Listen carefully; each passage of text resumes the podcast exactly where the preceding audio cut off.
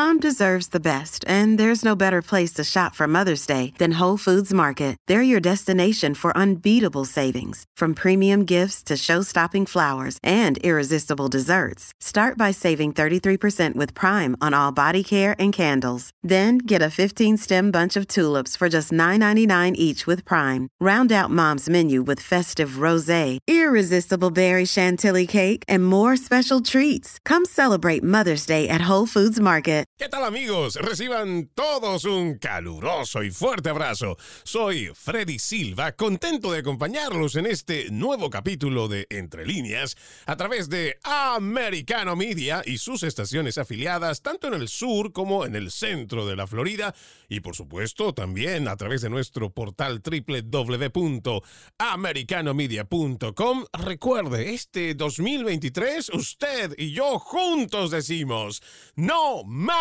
fake news, no más noticias falsas. Para ello, usted cuenta con este portal www.americanomedia.com donde usted estará informado minuto a minuto. También nos puede escuchar donde quiera que vaya descargando nuestra aplicación gratuita americano está disponible para Apple y también Android. El día de hoy estaremos hablando sobre la profunda crisis de salud mental que se vive en la sociedad estadounidense y en realidad en el mundo. Tocamos este tema a raíz del reciente tiroteo en Nashville, Tennessee, donde un transgénero abrió fuego matando a tres niños y tres adultos en una escuela cristiana. Nuestra nación está de luto y dependerá mucho de cómo la sociedad encara este problema. Pero los políticos, tanto de izquierda o de derecha, estarán abordando el tema de forma objetiva para encontrar mecanismos que primero identifiquen el problema o la razón por la que las personas deciden entrar en escuelas, universidades o centros comerciales a matar a otros indefensos ¿Qué tan pasiva o activa está la sociedad ante esta crisis de salud mental? ¿Las políticas de género o trans están generando ayuda o empeorando la salud mental de los más jóvenes? Trataremos de abordar todos estos temas a lo largo del programa, pero quiero empezar leyendo, entre líneas, por supuesto, el mensaje que da el Departamento de Policía de Nashville. Usted puede encontrar esta declaración oficial en nashville.gov, donde comienza el primer párrafo indicando el jefe John Drake y los hombres y mujeres del Departamento de Policía se unen a todo Nashville para llorar la muerte de seis personas inocentes, tres niños de nueve años y tres adultos a manos de un tirador activo en la iglesia escuela Covenant en Burton Hills Drive. Este informe también detalla el nombre de los fallecidos como Evelyn Diekhouse, William Kinney y Hallie Scruggs, todos de nueve años. Mike Hill de 61, Cynthia Pick de 61 y Catherine Coons de 60 años. En más de este informe indica, la persona que dispara, Audrey Elizabeth Hale de 28 años, asistió a la escuela hace años. Ella llegó al campus en su Honda Fit, estaba fuertemente armada con tres pistolas, dos de ellas armas de asalto, y como se ve en el video de vigilancia, disparó hacia la iglesia, escuela, a través de las puertas del costado del edificio. La primera llamada al 911 sobre los disparos en el edificio llegó a las 10 con 13 minutos de la mañana. Los oficiales se apresuraron al campus, ingresaron y comenzaron a despejar el edificio. Se escucharon disparos provenientes del segundo nivel. Fue en ese segundo piso, en un área común, donde un equipo de oficiales se encontró disparando a Hale. Aquí especifica que ella, quien disparaba, había estado disparándole a través de una ventana a los autos de la policía que estaban llegando al lugar. Dos miembros de un equipo de oficiales dispararon contra Hale y la hirieron de muerte.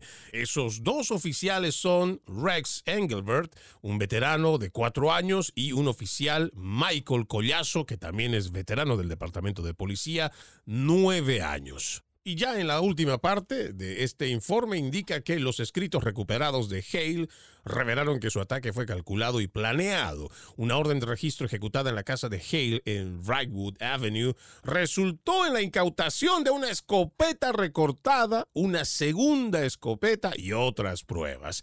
Cuando ellos hacen referencia sobre estos escritos, aquí tengo algo que me parece muy importante y por eso es que nosotros estamos tratando de enfocar todo esto como un problema de salud mental, pero además como la prensa progresista no es capaz de hablar sobre el verdadero problema que tenemos en nuestra nación. Y no tiene que ver con las armas, no tiene que ver con el hecho de que existan o no más leyes que sean severas o súper severas, sino esa intención por parte de los demócratas, de estos socialistas, de eliminarla. Y realmente no va por ahí. Lo que tenemos que ver es quién está utilizando esa herramienta para asesinar personas qué problemas tienen, qué los está llevando a cometer estos actos violentos, estos actos criminales, a quitarle la vida a los más pequeños, a estos inocentes. Es por eso que nosotros tenemos que exigir de nuestros políticos que ya dejen de estar pensando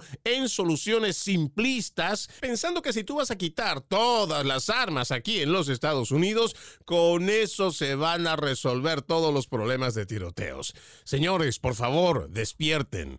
El que quiere hacerte daño, el que quiere quitarte la vida, lo hará con un cuchillo, con un bate, vaya, lo puede hacer incluso con un tenedor. Y si no, revisen la crónica roja de estos pasquines que se hacen pasar por periódico en Hispanoamérica, tanto de México hasta Argentina, y van a ver que en esos periódicos casi le brota la sangre a esos papeles, pero encontrará historias de gente que es capaz de matar con palos, con lo que encuentre. Por eso, el problema no está en el arma. Yo siempre hago esta analogía para que la gente trate de entenderlo. Si usted tiene un cuchillo de carnicero, vamos a decir que ese cuchillo tiene más o menos unos 40 centímetros, es bastante grande. Usted deja ese cuchillo en la mesa y puede venir una persona con problemas mentales, cargado de ira, de rabia, de celos, de cualquier cosa que usted se pueda imaginar. Esa persona utilizará esa herramienta en la medida que su cabeza esté dañada para quitar la vida a otra persona o lastimarla de una forma tal que podría perder la vida. Pero pongamos otra situación.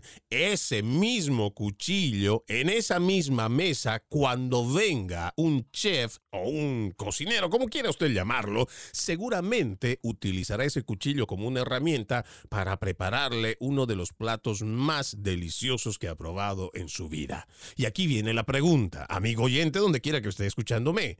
Ese mismo cuchillo es el que se levanta, se para y va y le quita la vida a la persona o es aquella persona que utilizando esta herramienta es la que hace daño. Sé que esta puede ser una pregunta muy retórica y seguramente ahora mismo ya tengo la respuesta de la mayoría de ustedes, pero eso mismo pasa con las armas de fuego. El problema que no estamos tratando es el de la salud mental. Si Estados Unidos y el resto del continente ya estaba enfrentando el problema de salud mental en las primeras dos décadas de este siglo XXI, con el COVID-19 y las malas decisiones políticas se han incrementado mucho más. No por ello hay datos, hay estadísticas que muestran un incremento de más del 45% de personas que han estado peleando durante las cuarentenas. La violencia doméstica, ya sea agresiones contra la mujer, lo mismo que contra los hombres, igual que las agresiones físicas y psicológicas contra los niños y adolescentes se incrementaron. El gobierno lo sabe, los políticos lo saben, pero no están abordando este tema porque sabemos que es bastante complejo, pero para los políticos es mucho más fácil reducir este problema a las armas. Es mejor señalar a las armas y decir, no, ellas son los culpables. No, no, no, es por culpa de las armas que se están matando las personas. Pero eso no es así. Las personas que están cometiendo esta clase de crimen tienen problemas en la familia, tienen problemas con sus padres, tienen problemas con sus parejas, tienen problemas con sus profesores y no se aborda. Y entendemos que puede ser bastante complejo, pero no se aborda a profundidad. Es mucho más fácil para los políticos poder señalar a las armas como las culpables para no tener que atender esto que estamos mencionando. Pero ojo, esto no depende solamente de los políticos, sino también de la sociedad, porque la sociedad también está conforme en no abordar temas que son profundos. Por ejemplo, la ausencia de padres en el crecimiento de sus hijos, ya sea en su niñez o igual en su adolescencia. Y ni hablar de la cantidad de jóvenes que están recurriendo al fentanilo o cualquier otro tipo de droga para tratar de, según ellos, sanar esas heridas que tienen dentro. Y cuando me refiero a las heridas que tienen por dentro, seguramente será la soledad, igual que la incomprensión y todo aquello que el adolescente, y por eso se le llama adolescente, porque adolece de muchas de estas cosas en esa edad y no están siendo atendidas de forma correcta. A esto tenemos que añadirle esta ideología de género, que lo que está haciendo con los más jóvenes es confundirlos. Y en esto tenemos que ser bastante claros. Por donde quiera que lo vea, esta es una ideología bastante perversa que tiene esa misión, por lo menos en una deducción que nosotros hacemos, de confundir a los niños, robarles su identidad. Al volver de la pausa, queremos leer con ustedes las últimas palabras que envió esta persona transgénero a su amiga antes de cometer el delito y una vez que usted escuche la narración de estas últimas palabras entenderá por qué para nosotros es una gran, gran preocupación el tema de salud mental que están hoy pasando sobre todo los adolescentes que están siendo bombardeados con estas políticas de género. Vamos a la pausa, ya regresamos. Gracias, gracias por continuar con entre líneas a través de Americano Media y las estaciones afiliadas tanto en el centro como en el sur de la Florida y a toda la gente que nos puede escuchar a través de nuestro portal www.americanomedia.com y descargando nuestra aplicación Americano que está disponible para Apple y también Android.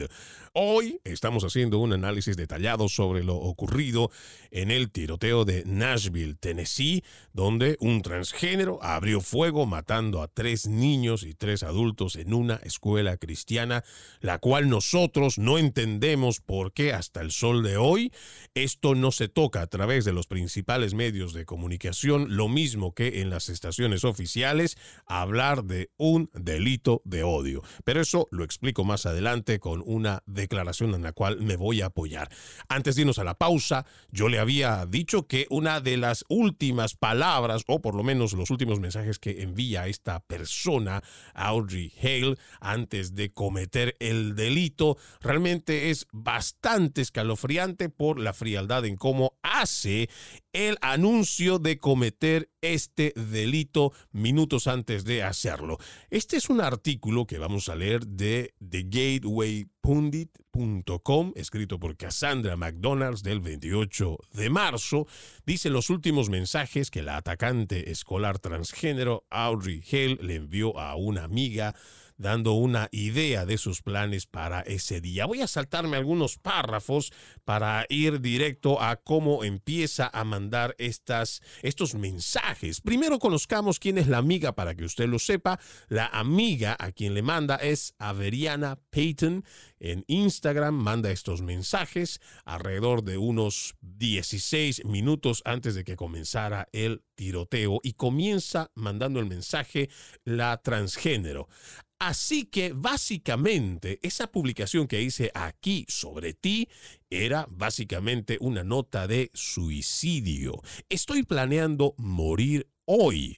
Esto no es un juego. Probablemente escucharás sobre mí en las noticias después de que muera tan solo revisando esta primera parte de lo que escribió, uno podría pensar que tal vez en un momento de depresión alguien podría estar simplemente tratando de pedir algún tipo de auxilio y decir, me siento mal, estoy pensando hacer esto, pero realmente no quiero cometer, necesito ayuda, alguien a gritos que podría estar tratando de simplemente salir de un problema por el cual está atravesando. Pero no, cuando uno va leyendo esta nota que es la suya, últimas palabras que envía a su amiga, ella habla de una nota de suicidio que ella ha planeado morir, pero además lo curioso aquí es que habla de que las noticias la van a hacer que esté en el estrellato seguramente porque va a escuchar y le dice a la amiga, porque probablemente escucharás sobre mí en las noticias después de que muera.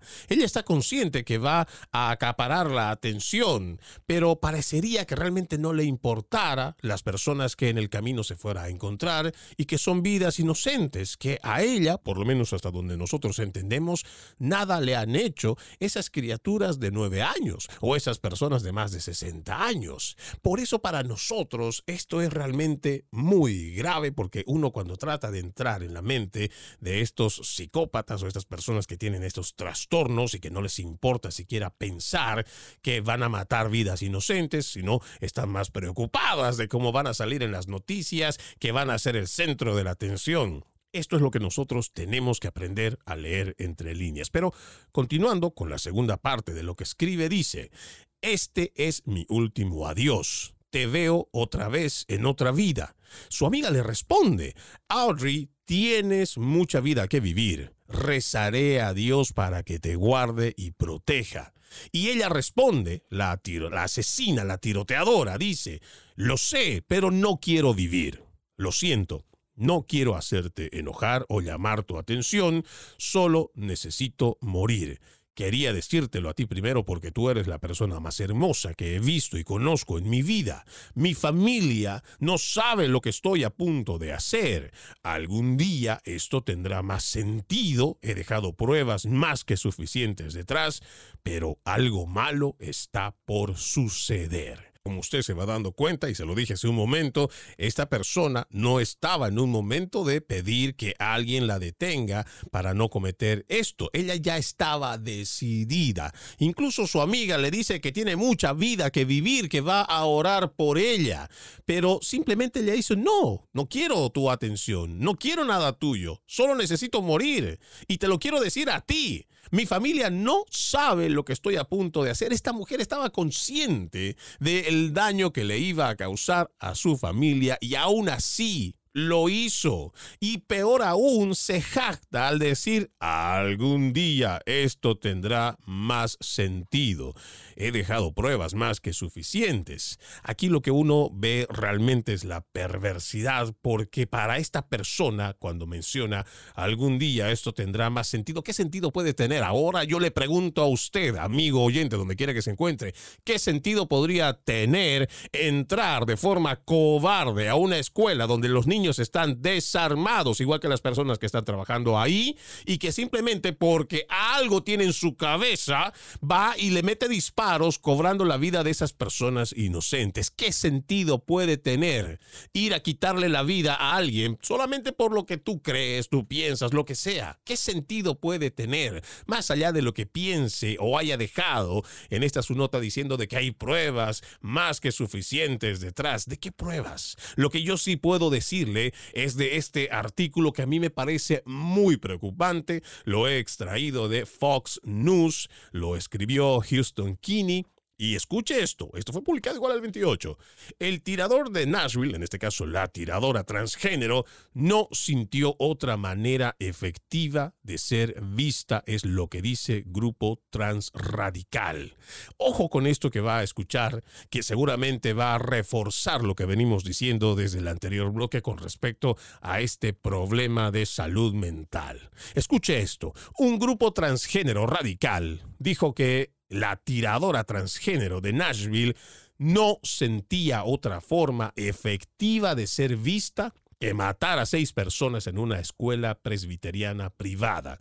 La Red de Resistencia Trans, por sus siglas TRN, siglas en inglés, que es un colectivo transgénero de extrema izquierda, emitió una declaración incendiaria a raíz del tiroteo en la escuela Covenant por parte de la mujer transgénero Audrey Hale en Nashville, que como ya lo dijimos, mató a tres niños de nueve años y otros tres adultos arriba de los 60.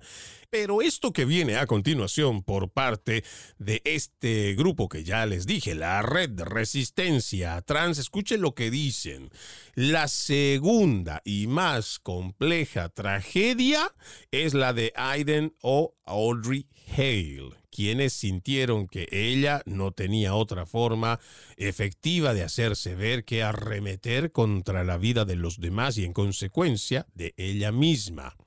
TRN también dijo, no pretenden reconocer a la persona ni tener acceso a sus pensamientos y sentimientos internos, pero sí saben que la vida de las personas transgénero es muy difícil y se hizo aún más difícil en los meses anteriores por una virtual avalancha de antilegislación trans y llamadas públicas de personalidades de derecha y figuras políticas para nada menos que la erradicación genocida de las personas trans en la sociedad.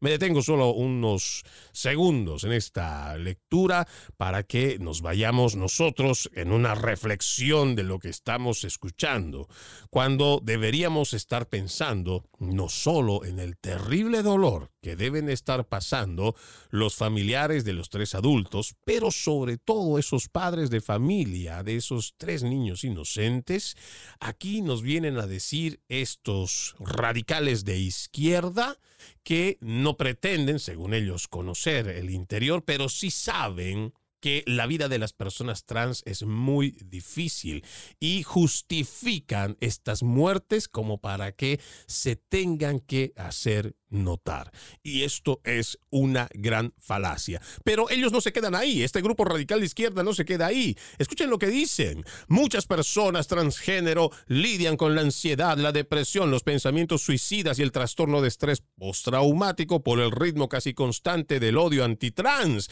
la falta de aceptación por parte de los miembros de la familia y ciertas instituciones religiosas, la negación de nuestra existencia y los llamados a destransición y conversión forzada. Esta es otra gran falacia que no la podemos aceptar, porque esto no es cierto. Si tienen problemas de ansiedad, depresión, pensamiento suicida, ojo, no solo es el trastorno de disforia de género, por lo que nosotros hemos podido averiguar, sino también la forma en cómo altera la vida de las personas, la hormonización que reciben. Eso lo venimos denunciando por mucho tiempo. No solo se trata de que se vuelvan farmacodependientes, de esas hormonizaciones o de esas hormonas, sino los efectos que causan en la mente de esos jóvenes, de esos niños que quieren empezar esos primeros pasos para transicionar. Pero claro, estos activistas prefieren ignorar esas realidades y simplemente acusar a la derecha, instituciones religiosas, incluso dicen la negación de la existencia. Eso realmente es una falacia y vamos a seguir hablando de ello. Gracias, siempre gracias por continuar con entre línea a través de Americano Media y sus estaciones afiliadas a quienes le mandamos un fuerte abrazo donde quiera que nos estén escuchando, ya sea en el sur de la Florida, en Orlando, igual en Tampa, también en Jacksonville o en cualquier parte del mundo, aquellos que estén escuchándonos por www.americanomedia.com o aquellos que ya han descargado nuestra aplicación gratuita Americano está disponible para Apple y también Android. El día de hoy estamos hablando sobre este terrible problema de salud mental que se tiene en los Estados Unidos. Estamos haciendo referencia con esto que acaba de pasar, este hecho luctuoso, el tiroteo en Nashville, donde una transgénero abrió fuego matando a tres niños de nueve años y tres adultos. Hablábamos antes de irnos a la pausa sobre un colectivo que que atribuía o que más bien entregaba la responsabilidad no a la asesina, justifica a la asesina diciendo que esto es gracias a la intolerancia, lo que la gente no los quiere aceptar, la que no quieren reconocer su existencia o los llamados a una destransición y conversión forzada. Ojo, yo quisiera hacer hincapié y quiero dejarlo muy claro, nosotros no tenemos nada absolutamente nada en contra de la comunidad LGBTQ. Quien les habla tiene amigos y realmente son seres humanos maravillosos que yo conozco, con los que he trabajado, de los cuales puedo hablar muy bien. Yo no tengo nada en contra de la comunidad LGBTQ.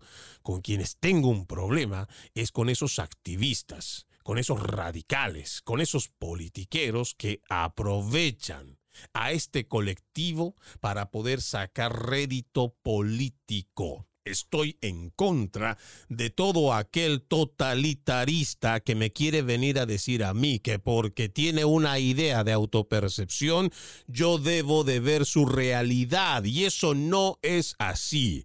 Si usted, amigo de la comunidad LGBTQ, que se autopercibe como un no binario, un transexual, un pansexual, un asexual, uno de sexo fluido, lo que usted quiera entender en cuanto a lo que ve en su realidad, eso es asunto suyo. Y en lo que a mí respecta no me interesa, como seguramente a usted no le interesará si yo soy un heterosexual o cualquier otra inclinación que yo pueda tener en mi privacidad. Eso no le compete a usted y, por lo mismo a mí no me compete lo que usted quiera pensar sobre su inclinación sexual. Lo que no es correcto es que se tenga que utilizar a un colectivo y que lleguen hasta un parlamento para que a través de la coerción me quieran obligar a mí a que yo acepte y vea desde mis ojos su realidad. Si usted nació Juanita, y yo vi crecer a Juanita,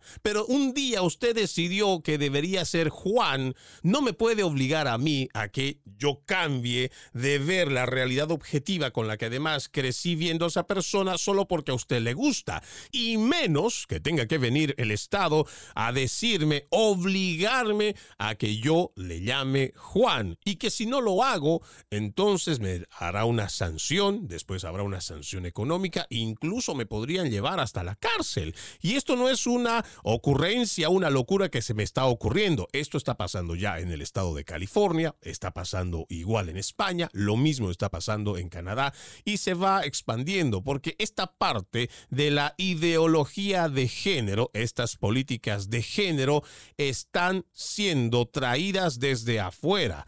Nosotros tenemos muy claro que viene desde la Agenda 2030 de las Naciones Unidas, impulsada también desde el Foro Económico mundial.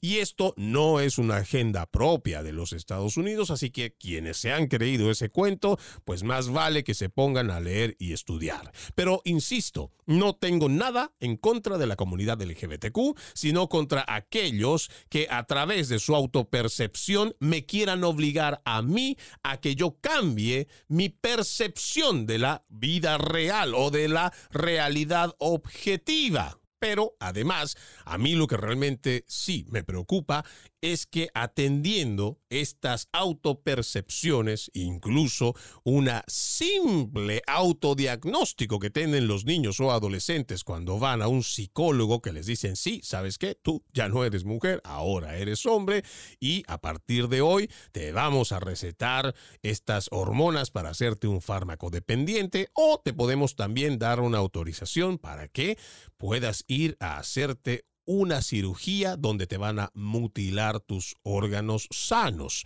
para que así tú, además de autopercibirte, vas a poder ver tu cuerpo como realmente tiene que ser. Y aquí hay un gran engaño del cual muy pocos hablan, porque se supone que la ideología de género, con todas estas ideologías trans igual, te están diciendo primero que ya no es como la naturaleza te trajo, eres hombre o eres mujer. No, ahora esos dos factores ya no son importantes, porque según la ideología de género nos dice, hombre y mujer son construcciones sociales, por lo tanto, esto se puede deconstruir.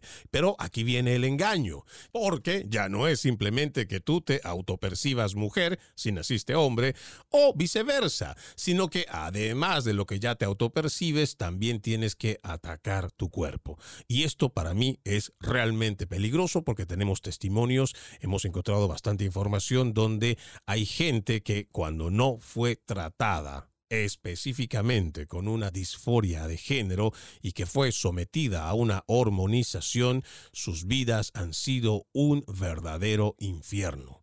Hoy hay más grupos, cada vez hay más personas que están arrepentidas y están buscando la forma de, de transicionar.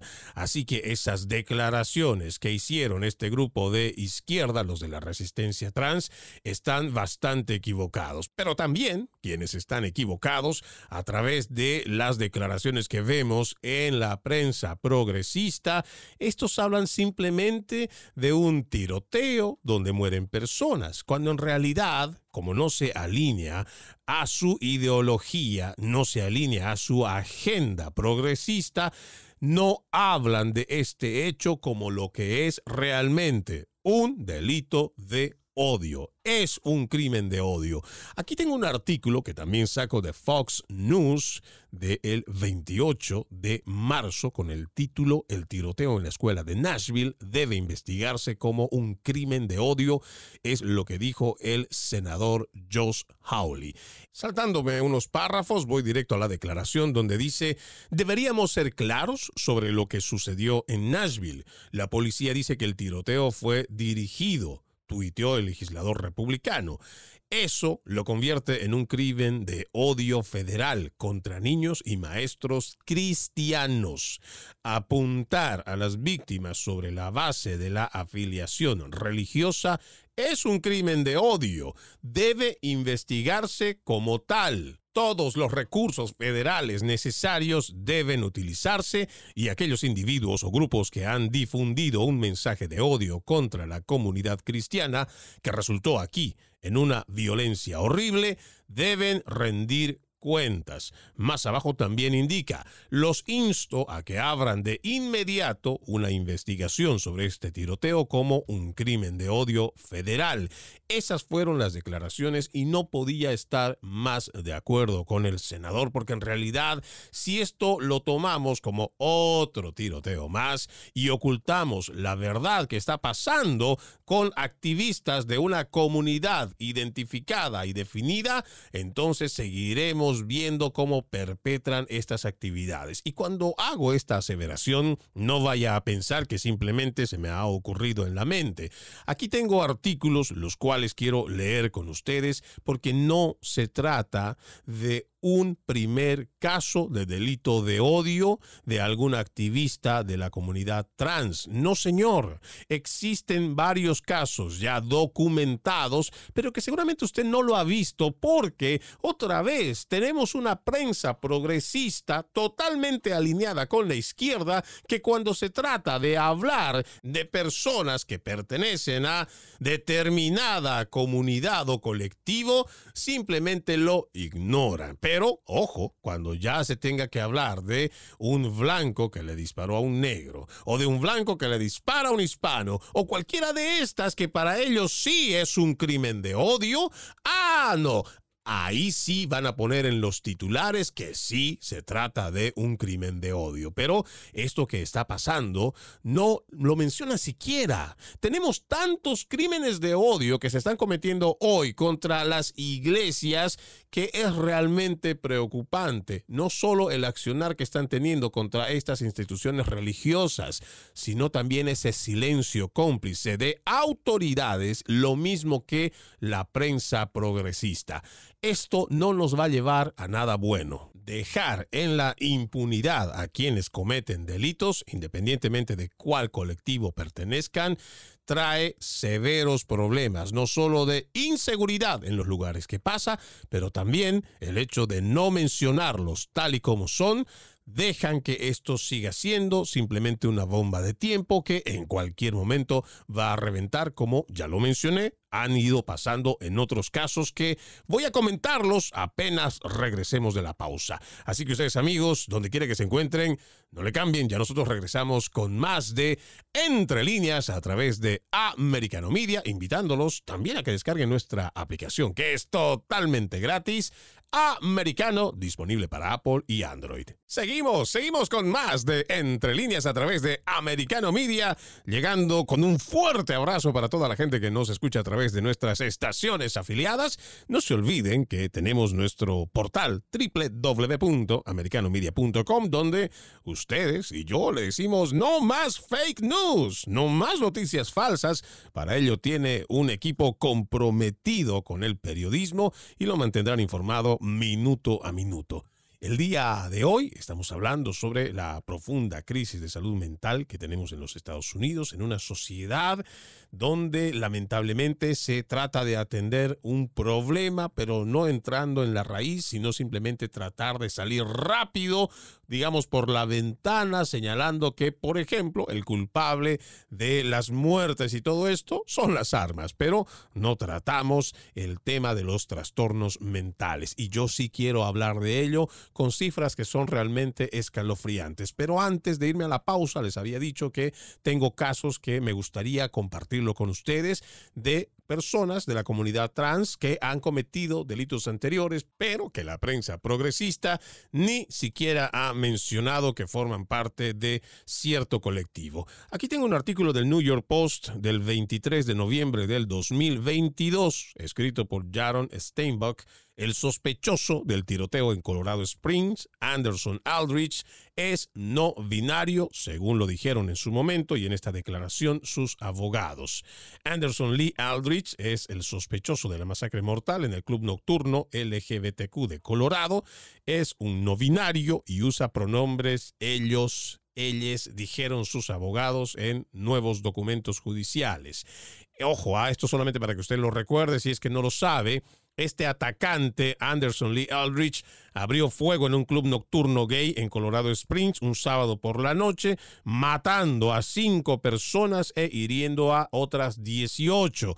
Dos clientes sometieron al sospechoso minutos después de que estallaran los disparos en ese club y la policía dijo que esta persona, Aldrich, fue detenido y hospitalizado. No es el único caso, voy a ir un poquito más para atrás y también esto no se lo mencionó de la misma forma en la prensa progresista. Este es un artículo de el dailycaller.com del 21 de septiembre del 2018, escrito por Joseph Gill.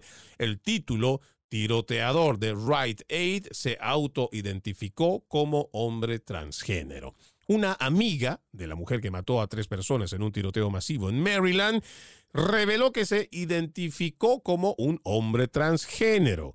Las autoridades identificaron al tirador que mató a tres personas e hirió a otras dos en un centro de distribución de Right Aid en Aberdeen, como una mujer de 26 años llamada Snokia Mosley.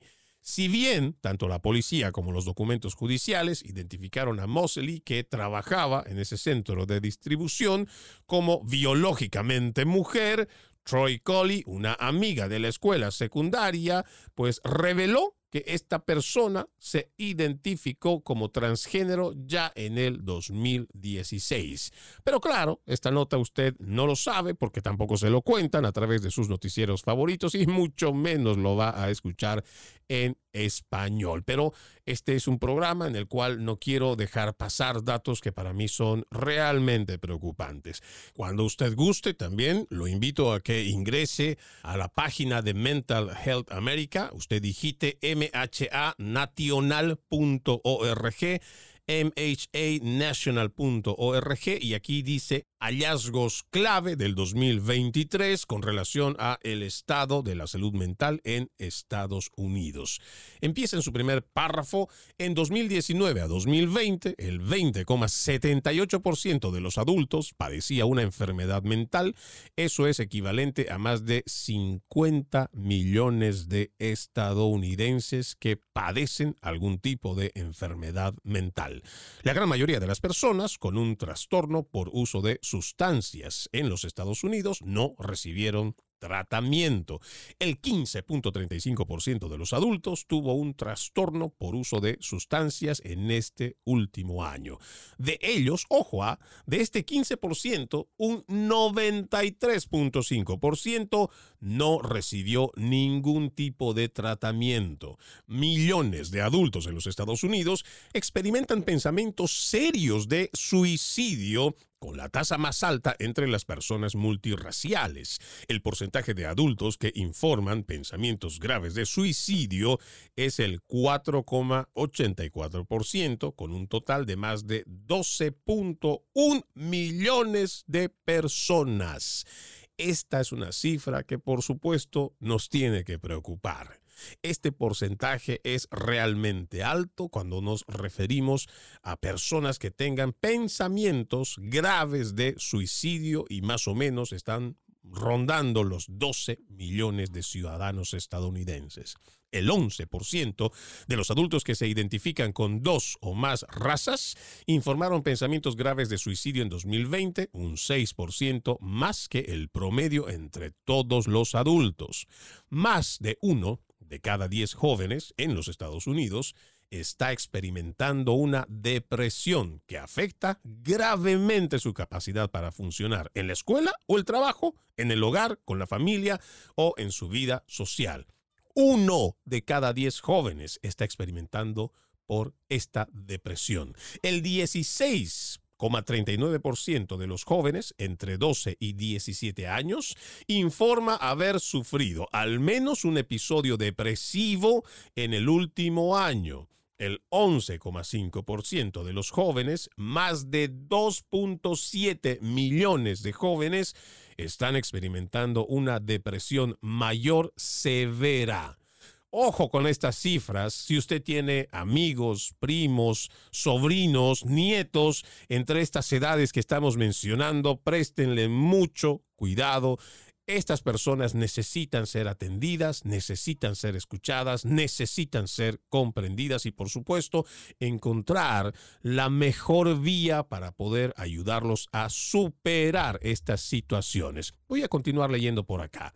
Más de la mitad, 54.7% de los adultos con enfermedad mental no reciben tratamiento totalizando más de 28 millones de personas. En el siguiente párrafo, el 6,34% de los jóvenes en Estados Unidos reportaron un trastorno por uso de sustancias en el último año. Eso equivale a más de 1.5 millones de jóvenes que cumplen los criterios de un trastorno por consumo de drogas ilícitas o alcohol. El 59,8% de los jóvenes con depresión mayor no reciben ningún tratamiento de salud mental. A nivel nacional, solo el 28% de los jóvenes con depresión severa reciben algún tratamiento consistente. La mayoría, el 57,3% de los jóvenes con depresión severa, no reciben ningún tipo de atención. A nivel nacional, uno de cada diez jóvenes que están cubiertos por un seguro privado no tienen cobertura para dificultades mentales o emocionales, lo que suma más de 1,2 millones de jóvenes. Y a esto hay que añadir que en los Estados Unidos se estima que hay 350 personas por cada proveedor de salud mental. Estos son los datos que en verdad deberían preocuparnos, más allá de las consideraciones que usted pueda tener con el derecho a portar armas, el derecho a comprarlas, el simplemente tener el derecho pero no comprarlas o no necesitarlas. Esas son interpretaciones que seguramente cada persona lo tendrá y se respetará a cada una. Pero cuando hablamos que existen tantas personas en los Estados Unidos con problemas de salud mental no es ir y buscar el arma, porque en todo caso tendríamos que eliminar no solo las pistolas, igual que los machetes, las hachas, cualquier cuchillo, y creo que por ahí no va. Se trata de aceptar que los Estados Unidos se está atravesando por un problema de salud mental y que hay que tratarlo como se debe, no ignorarlo, no simplemente complacer a aquel que tiene alguna autopercepción, algún deseo, algún capricho. No, señor, tenemos que atenderlo debidamente porque de otra forma seguiremos viendo tiroteos y más tiroteos por personas que tienen problemas o trastornos mentales. Soy Freddy Silva, gracias por acompañarme en este capítulo de Entre líneas. Los invito a continuar con la programación de Americano Media.